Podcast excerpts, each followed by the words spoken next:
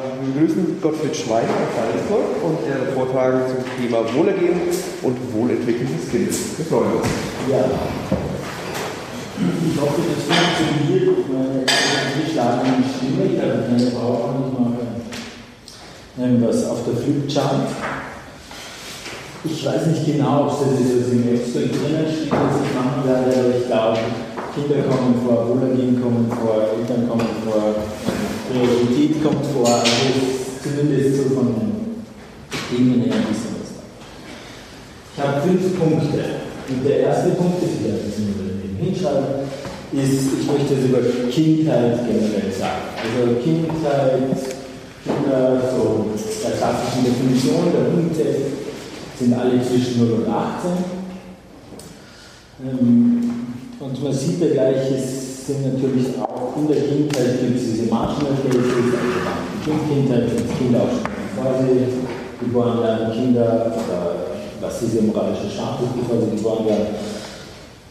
Und nach, zum Ende der Kindheit hin wird es natürlich auch sehr umstritten, sehr wird sich Kinder auch mit 17, 18, 19 wie soll der moralische Status von 16-Jährigen sein im Vergleich zu 19-Jährigen, also zum Beispiel was Wahlrecht anbetrifft. Ähm, ja, Autonomieausübung, Heiraten, Reproduktion und all diese Dinge. Also auf jeden Fall glaube ich, dass die Gruppe der Kinder heterogener ist als die Gruppe der Erwachsenen. Also ich glaube, dass ein Zweijähriger, ein typischer Zweijähriger und ein typischer Zwölfjähriger unterschiedliche Eigenschaften besitzen, also ein typischer 20-Jähriger und ein typischer 60-Jähriger. Kann man vielleicht dagegen sein, das würde mich interessieren, wenn jemand sagt, das stimmt. Ich glaube aber, dass Kinder und die der Kindheit von drei Dingen geprägt sind, oder drei Begriffe von sehr Der erste ist der Autonomiebegriff. Kinder sind der Ansicht der meisten Menschen nach, und ich glaube, das stimmt, weniger autonomiefähiger als Erwachsene. Das ist relativ klar bei jungen Kindern, bei älteren Kindern wird es wieder schwieriger, das entwickelt sich wohin. Und es gibt natürlich auch Erwachsene, die recht wenig autonomiefähig sind. Ja, zweiter Punkt, ähm, Vulnerabilität. Kinder sind relativ verletzbar und ich glaube, sie sind verletzbarer als Erwachsene, auch wieder idealtypisch gesehen.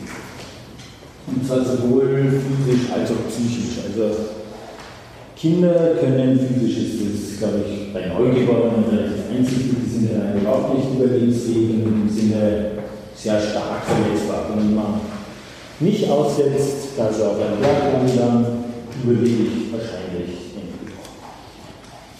ein Kind, aber ziemlich sicher. Und das dritte, was ich hier habe, ist Entwicklung. Kinder entwickeln sich. Also ich glaube, Kinder verändern sich stärker als Erwachsene. Also die Phase zwischen 0 und 18 ist eine Phase größerer Entwicklung als die Phase zwischen 18 und Lebensende. Das heißt, wir haben hier drei Dinge, die Kinder auszeichnen, idealtypisch. Wie gesagt, Marginal Cases sind schwierig. Wann hört es auf? Sind dann 15-Jährige voll autonom, genauso wie die vulnerablen, typische Erwachsenen und die fertig entwickelt und sind sie nicht. Ja, was mich interessiert, zweitens, sind schon beim zweiten von fünf Punkten, funktioniert von der Zeit her ganz gut, ist, was bedeuten die, wenn wir eine normative Frage stellen? Also wie sollen wir mit Kindern umgehen, wenn wir nach dem moralischen und vielleicht auch politischen Status von Kindern fragen? Und ich glaube, wir haben hier zwei Dinge, die sehr relevant sind. Wieder zwei Konzepte. Das erste ist, dass der Sorge oder, wie es ich ja auch genannt habe, Schutz. Ich glaube, es relativ eng verknüpft natürlich mit Vulnerabilität. Kinder brauchen einen besonderen Schutz, wenn sie sonst sterben oder wenn sie nicht mehr sterben.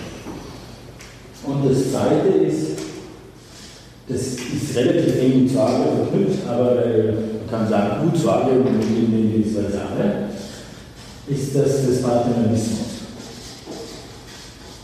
Das heißt, wir sind gegenüber Kindern typischerweise, machen wir eine bestimmte Form der Sorge und dann nicht eine paternalistische, weil wir davon ausgehen, dass Kinder aufgrund ihrer eingeschränkten Autonomiefähigkeit auch nicht in der Lage sind, richtige Entscheidungen für sich selbst zu treffen.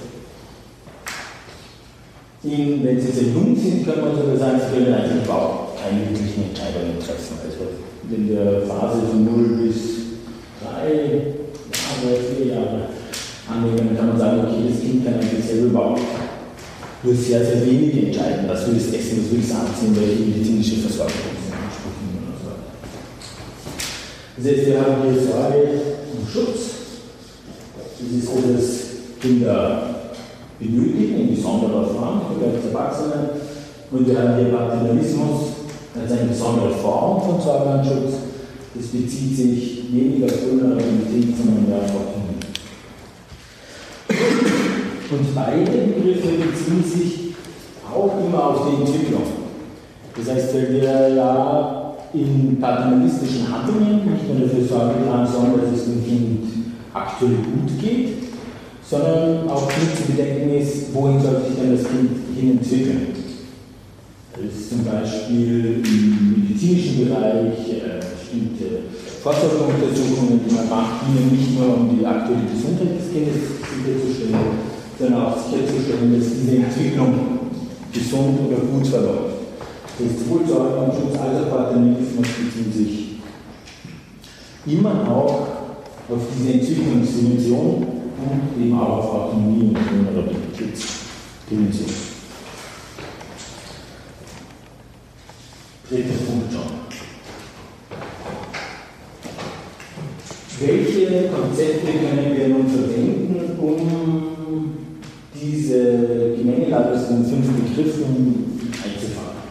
Und das bringt mich zu dem Titel meines Vortrages, zwar, ich glaube eben, dass wir hier Wohl und zwar nämlich sowohl das aktuelle Wohl als auch das Wohl entwickeln.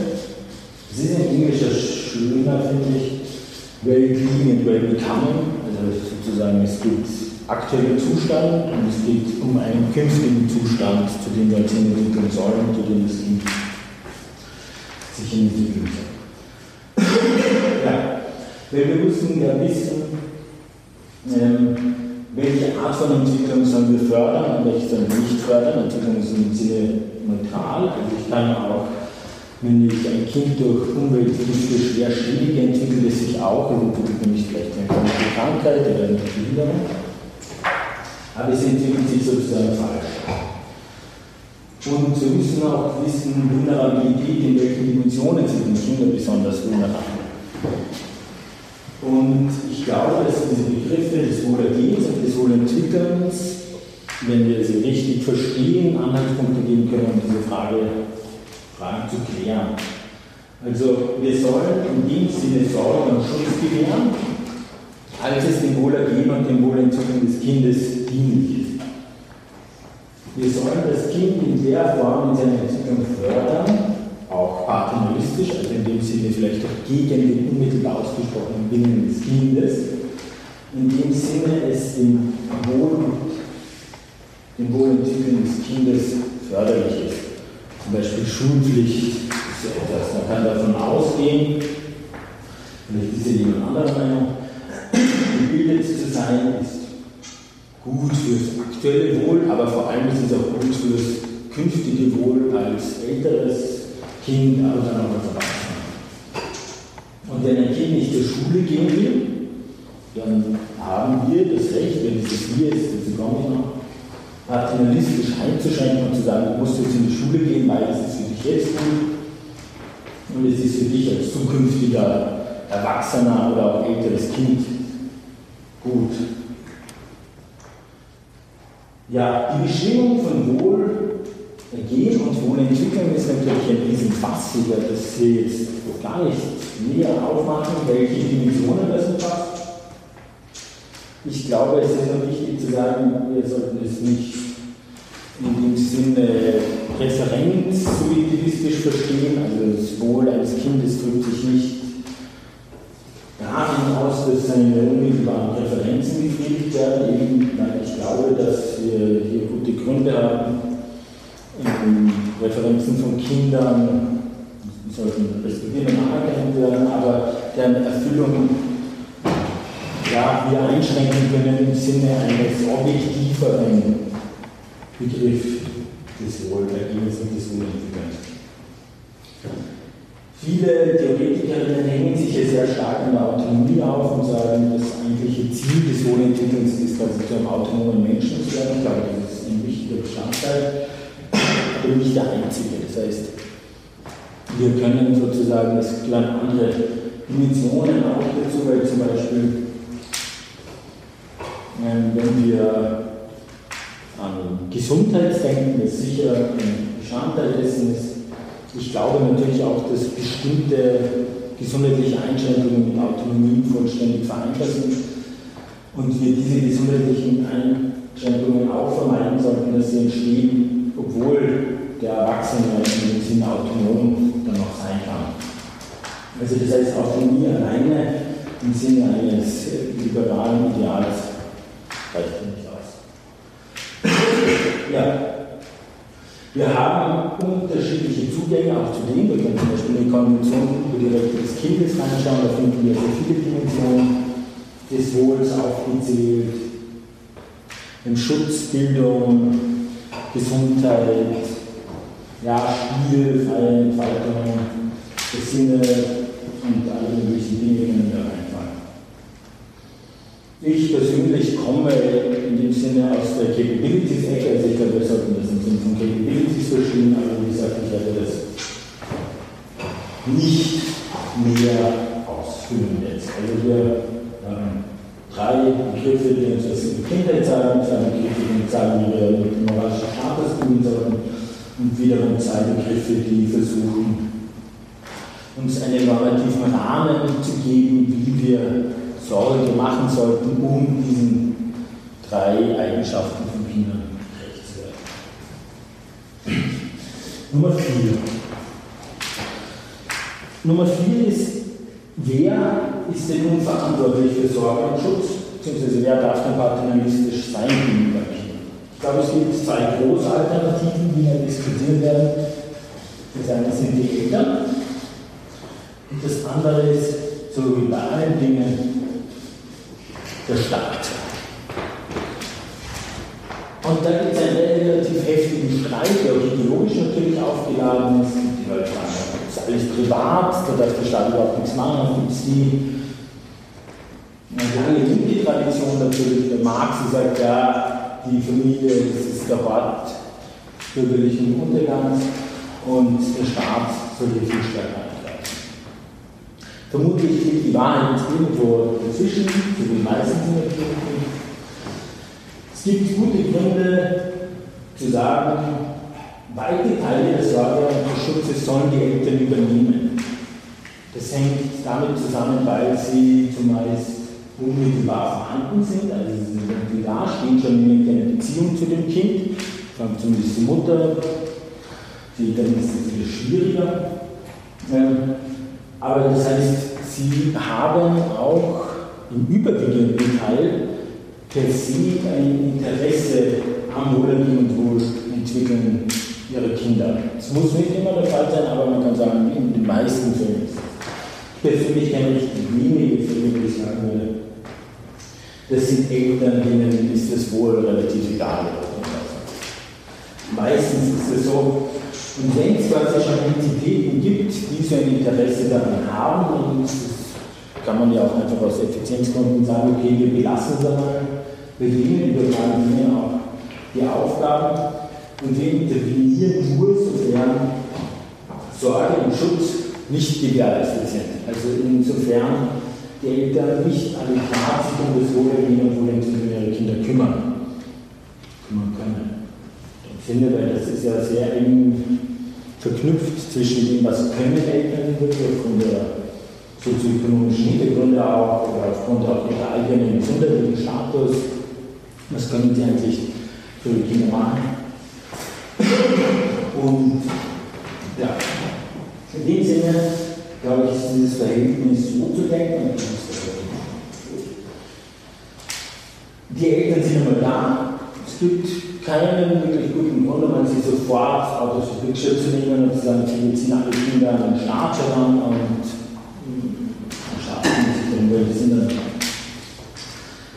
Ich lasse hier auch aus ein Problem, das gegenüber Eltern, ein Argument, das gegenüber Eltern kritischer ist, weil es Kinder in Vergleich setzt. Also sozusagen sagt, was können Eltern A für Kind A machen und was können Eltern B für Kind B machen und der Staat muss ich sagen, Eltern A können mehr machen als Eltern B und deswegen ist Kind A besser dran als Kind B. Das heißt, ich lasse hier Fairness und Gerechtigkeitsbewegungen einfach mal raus. Ich glaube, da muss man sagen, das ist, da wird man dann sehr kritisch gegenüber, die, äh, gegenüber der Rolle der Eltern in dem Sinne, dass wir sehr stark Unternehmungen machen müssen, um die Ergebnisse der elterlichen Sorge ähm, fair zu verteilen unter allen Kindern in einem Staat. Also das, das hängt mit Chancengleichheit zusammen. Ja. Der Staat hat per se aber natürlich die Verpflichtung gegenüber allen seinen Bürgerinnen, man später diskutieren, das ist mit Zugezogenen und so, oder auch Leute, die Asyl nehmen, illegal Ich verstehe das mal recht umfassend und sage, der Staat hat eine Pflicht der Sorge gegenüber all den Leuten, die in seinem Staatsgebiet leben. Darunter fallen natürlich auch alle Kinder. Glaube, der Staat hat relativ starke Rechte gegenüber den Eltern, sofern er gute Gründe anzunehmen, dass das Wohlergehen und Wohlentwickeln eines Kindes gefährdet ist. Und ich glaube, dass der Staat in dem Sinne auch ähm, prioritär gegenüber den Eltern ist, weil die Eltern ja Sie sind unmittelbar dran an dem Kind, sie sind für unmittelbare Sorge verantwortlich, können das vielleicht etwas machen, als du natürlich auf den Staat beauftragt bist. Aber natürlich sind Eltern fokussiert also jetzt auf ihr Kind, das mal da ist und haben weniger das Wohl aller Kinder im Blick, während der Staat natürlich ausgeweitet ist. Und der Staat hat auch viel mehr Macht im Sinne von Bereitstellen der Ressourcen, die Eltern brauchen, um sich um das Wohl Wohl und ihre Kinder zu kümmern. Sei das im klassisch, im sozialpolitischen Sinne, ja, dass er den Eltern zum Beispiel erlaubt, die Arbeit temporär zu verlassen und sich um das Kind zu kümmern, also Tarifmodelle, sei es Sachleistungen, sei es Geldleistungen und so weiter und so fort. Und ich glaube, der Staat hat diese seine epistemologischen Vorteile gegenüber Eltern ich jetzt weit aus dem Fenster und sage, das wird deutlich an solchen Dingen wie der Impfdebatte. Also es gibt einige Impfgegner. Ich glaube, hier sieht man, der Staat hat wenn Eltern, damit sie entscheiden können, ob so etwas wie eine Impfung sinnvoll ist oder nicht, sind darauf angewiesen, dass erstens mal Studien dazu durchgeführt werden für jemanden, die zum allergrößten Teil natürlich nicht von den Eltern selbst finanziert werden, auch nicht finanziert werden können in diesem Umfang sei es, dass sie Informationen haben, also in dem Sinne ja auch der Arbeitsteilung. Die wenigsten Eltern sind halt ähm, ja, Impfexperten im Fachsinne des Mediziners oder Immunologen oder irgendwas. Das heißt, er startet hier auch einen epistemologischen Vorteil in dem Sinne, er kann mehr oder weniger steuern, welche Informationen produziert werden sollen, das Wohlergehen und Wohlentwickeln. Und sie auch einzuschätzen sind also auch im Sinne, dass er Expertinnen, wenn der Staat ein Gesetz erlässt, dann kann man dazu Dutzende Expertinnen einladen, das mitzuformulieren, eine Meinung zu sagen und so fort. Diese sagen Eltern weniger. Die können vielleicht auf Ratgeber zurückgreifen, die von Expertinnen und Experten geschrieben wurden. Die dann im medizinischen Bereich ist relativ klar, zumindest in Deutschland, also alle auch wiederum auf staatlichen Ressourcen aufbauen, überhaupt existieren diese nicht. Also ich glaube, schade einfach. Und fünftens, ähm, ja, vielleicht noch keine Leben oder den Paternalismus. Also ich glaube auch, dass Elternrechte sich eigentlich ableiten aus den Ansprüchen des Kindes auf Wohlergehen und Wohlentwickeln. Also dass Eltern Verfügungsrechte über Kinder haben im Sinne, dass Entscheidungen für sie treffen können, glaube ich, speist sich vor allem aus der Tatsache nicht, das ist mein Kind, das gehört mir, sondern das ist ein Kind, für dessen Wohlergehen ich verantwortlich bin, weil das Kind einen Anspruch darauf hat und die Rechte habe ich nur so lange und insoweit ich das berücksichtige und mich auch zum Ausdruck bringe. Das heißt, ich glaube, elterliche Rechte verwirken auch sobald und sofort nicht mehr das Wohlergehen und Wohlentwickeln des Kindes quasi ja, im Mittelpunkt der Überlegungen steht. Das kann einige kontraintuitive Konsequenzen haben, wenn man das sehr stark auslegt, dem Sinne zum Beispiel, Eltern bekommen einen neuen Job, müssen Wohnort wechseln, wo es für das Kind vielleicht dort eine etwas schlechtere Bildungs- und Gesundheitsversorgung gibt. Wenn man es sehr stark auslegt, könnte man sagen, daraus entspricht eigentlich ein Anspruch des Kindes darauf, seinen Eltern zu verbieten, den Wohnort zu wechseln. Ich würde es nicht so stark auslegen, aber in äh, radikaleren Fällen, zum Beispiel wenn es darum geht, dass Eltern entscheiden, ja, Mitglieder des Islamischen Staates zu werden und auszuwandern nach Syrien, ich glaube, dann gibt es recht gute Gründe anzunehmen, dass der Staat ein Interventionsrecht hat und sagt, ihr könnt jetzt vielleicht hingehen und euch keine Ahnung, kriegerisch betätigen und euer Leben führen, aber die Kinder zumindest dürft ihr nicht mitnehmen. Ja, fünfter und letzter Punkt. Oh, Zeit. Ich habe so gut angefangen dem Spiel. Priorität. Und zwar, ich habe diese schöne These aufgestellt, der Staat im Endeffekt soll Kinder prioritär behandeln. Und ich möchte eigentlich nur drei Gründe anführen, warum ich glaube, dass das ist. Und sie beziehen sich fast alle, oder sie beziehen sich eigentlich alle auf ein anderes, auf ein übergreifendes Prinzip und zwar das der Effizienz. Also ich glaube,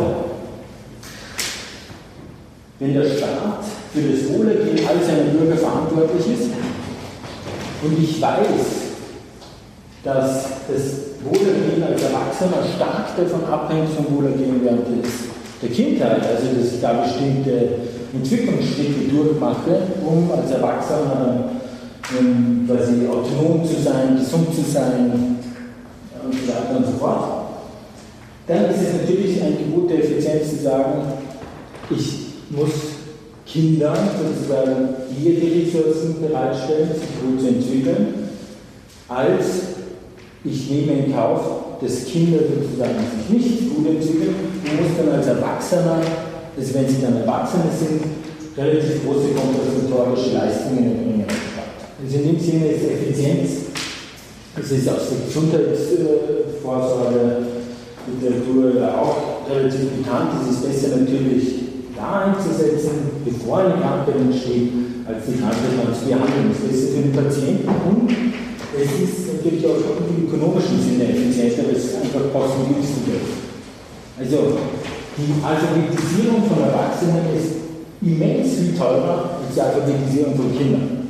Und wenn wir der Meinung sind, es gehört ähm, zum Wohlergehen, also Teil der Autonomiefunktion von Erwachsenen, dass sie ähm, lesen und schreiben können auf einem hohen Niveau oder zumindest auf einem ausreichenden Niveau, dann ist es klar, dass es effizient ist, wenn der Staat sagt, ich baue so etwas auf wie ein verpflichtetes Schulsystem, der der Kindheit muss das allen Kindern beibringen, das ist dann auch die Leben wissen. Und in dem Sinne, und damit höre ich jetzt auf, glaube ich, dass es gerechtfertigt ist, wenn der Staat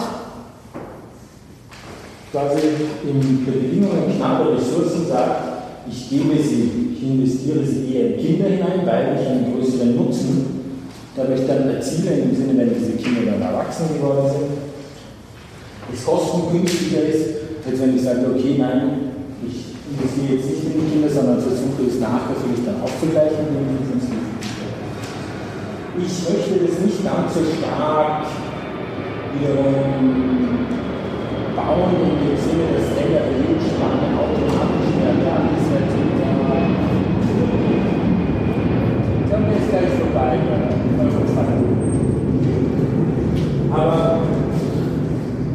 sehe gut Gründe für die Priorisierung, wir haben natürlich nur aufgrund der Effizienz. Damit bin ich jetzt fertig und danke für die Aufmerksamkeit.